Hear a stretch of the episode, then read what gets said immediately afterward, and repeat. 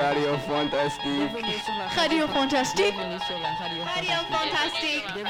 Radio Fantastique. Erika, et je suis très content de vous présenter cette deuxième émission de Radio Fantastique. Aujourd'hui, on est joint avec un deuxième présentateur spécial, Nolan. Bonjour tout le monde. Aujourd'hui, nous allons continuer sur le sujet du texte La cafetière de Théophile Gauthier. Je suis impatient d'entendre les analyses et lectures de nos chers chroniqueurs aujourd'hui. Ils nous ont préparé des chroniques intéressantes. Ah, c'est vrai, Nolan. Nous avons donné des détails sur la vie de Théophile Gauthier dans l'émission numéro 1. Juste un rappel, Théophile Gauthier, il est un poète et journaliste du 17e siècle qui a écrit cette histoire et plusieurs autres. Il, il est mort en 1872 en Neuilly-sur-Seine. Merci Lucas. Ce texte est une vraie merveille du genre fantastique. C'est évident que c'est surnaturel à cause des caractéristiques des personnages dans l'histoire, mais je ne gâcherai pas le plaisir pour vous. Nolan, nous avons fait un sondage dans notre classe et t'ai posé quelques questions au hasard. Les conclusions de notre sondage sont que les élèves évaluent la nouvelle avec 3 étoiles sur 5, qui signifie qu'ils ont moyennement apprécié la nouvelle. Les élèves interrogés pensent que cette nouvelle serait plus appréciée par les élèves de 15 à 18 ans. Ça veut dire que c'est idéal pour les élèves de secondaire plutôt avancés. C'est vrai Lucas, et je trouve ce type de sondage toujours intéressant. Mais pour maintenant, je suggère qu'on passe à la première chronique de cette émission. Voici Diego qui va nous lire un extrait de Todorov et une analyse pour Lachlan. À vous les gars. Bonjour. Je vais maintenant vous lire un extrait de Todorov, l'introduction à la littérature fantastique. D'abord, il faut que le texte oblige le lecteur à considérer le monde des personnages comme un monde de personnes vivantes et à hésiter entre une explication naturelle et une explication surnaturelle des événements évoqués. Ensuite, cette hésitation peut être ressentie également par un personnage. Ainsi, le rôle de lecteur est pour ainsi dire confié à un personnage et dans le même temps, l'hésitation se trouve représentée. Elle devient une des thèmes de l'œuvre. Dans le cas d'une lecture naïve, le le- lecteur réel s'identifie avec le personnage. Fin de citation. Maintenant, je vais donner la parole à Lachlan qui va analyser le texte et expliquer pour vous. Merci, Diego. Um, alors, si on analyse cet extrait du texte, l'introduction à la littérature fantastique, au début, on comprend que Todorov veut que le texte oblige les lecteurs à faire des liens entre nous, les lecteurs, et les personnes du texte. Mais au milieu de l'extrait, Todorov écrit que le texte doit hésiter entre une explication naturelle et une explication surnaturelle que je pense veut dire que tu hésitais et tu penses aux événements naturels et surnaturels. Après, Todorov écrit que l'hésitation peut être ressentie qui justifie que ce, que je dis. À la fin de l'extrait, Todorov écrit que l'hésitation devient un des thèmes de, de l'œuvre.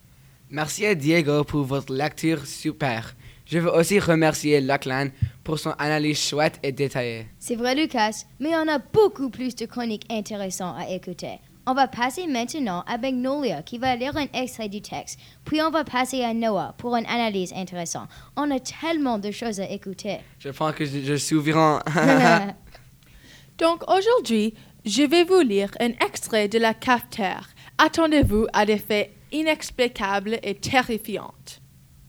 Sans faire la moindre objection, Angela s'assit, m'entourant de ses bras comme d'une écharpe blanche, cachant sa tête dans mon sein pour se réchauffer un peu, car elle était devenue froide comme une marbre.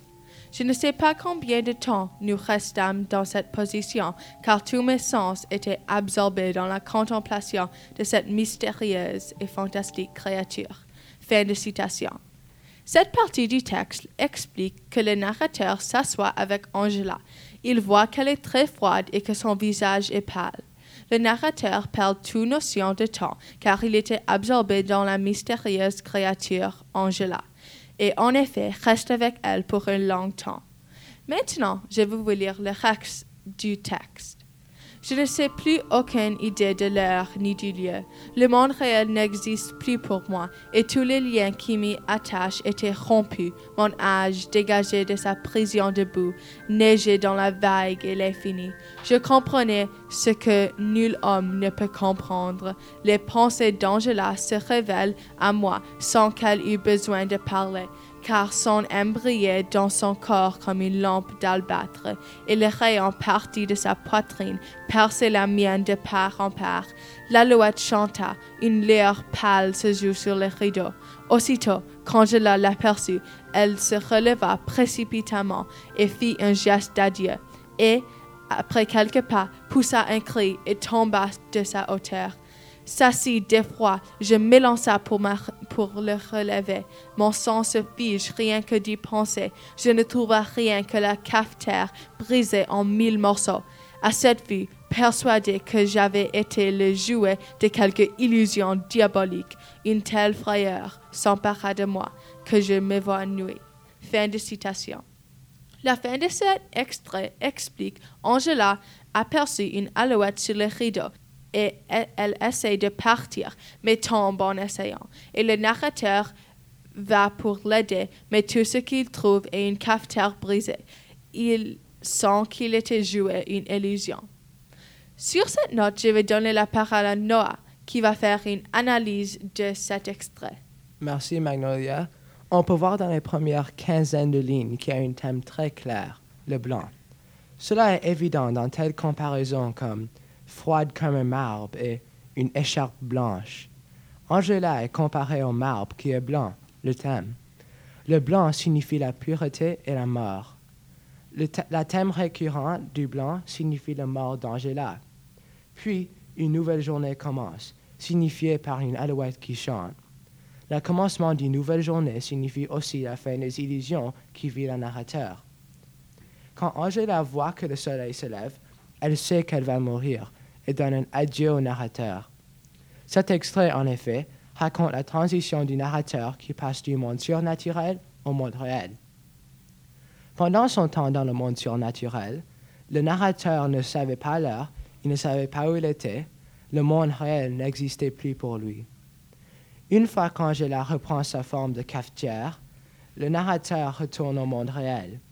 Angela, dans le texte, est décrit comme cette mystérieuse et fantastique créature et une illusion diabolique. D'après cela, on peut déduire que nos deux personnages ne sont pas du même monde. À la fin de l'histoire, le sentiment de peur accablant qui est ressenti par le narrateur au début d'une nouvelle retourne et il s'évanouit de peur. Merci pour cette analyse, Noah. C'était instructif et intéressant. Vous avez magnifiquement résumé et analysé ce texte. Et maintenant pour la fameuse Anna et Juliane. Elles vont nous parler à propos du conclusion du texte. Allons-y. Bonjour, alors voici l'extrait. Les linéaments presque imperceptibles tracés par mon crayon, sans que j'y eusse songé le moins du monde, se trouvent représentés avec la plus merveilleuse exactitude la cafetière qui avait joué un rôle si important dans les scènes de la nuit. C'est étonnant comme cette tête ressemble à ma sœur Angela, dit l'autre, qui, ayant terminé sa partie, me regardait travailler par-dessus mon épaule. En effet, ce qui m'avait semblé tout à l'heure une cafetière était bien réellement le profil doux et mélancolique d'Angela. De partout les scènes de paradis, est-elle morte ou vivante? ton voix tremblante, comme si ma vie a eu dé- dépendu de cette réponse. Elle est morte, il y a deux ans, d'une fluxion de poitrine à la suite d'un bal. Hélas, répondis-je douloureusement, et retenant une larme qui était prête à tomber, je repassai le papier dans l'album. Je venais de comprendre qu'il n'y avait plus pour moi de bonheur sur la terre. Fin de citation. Voici l'analyse. À la fin des recettes fantastiques, le narrateur se trouve dans l'incapacité de trancher en une interprétation surnaturelle des faits donnés dans l'extrait et une explication de la thèse du rationnel.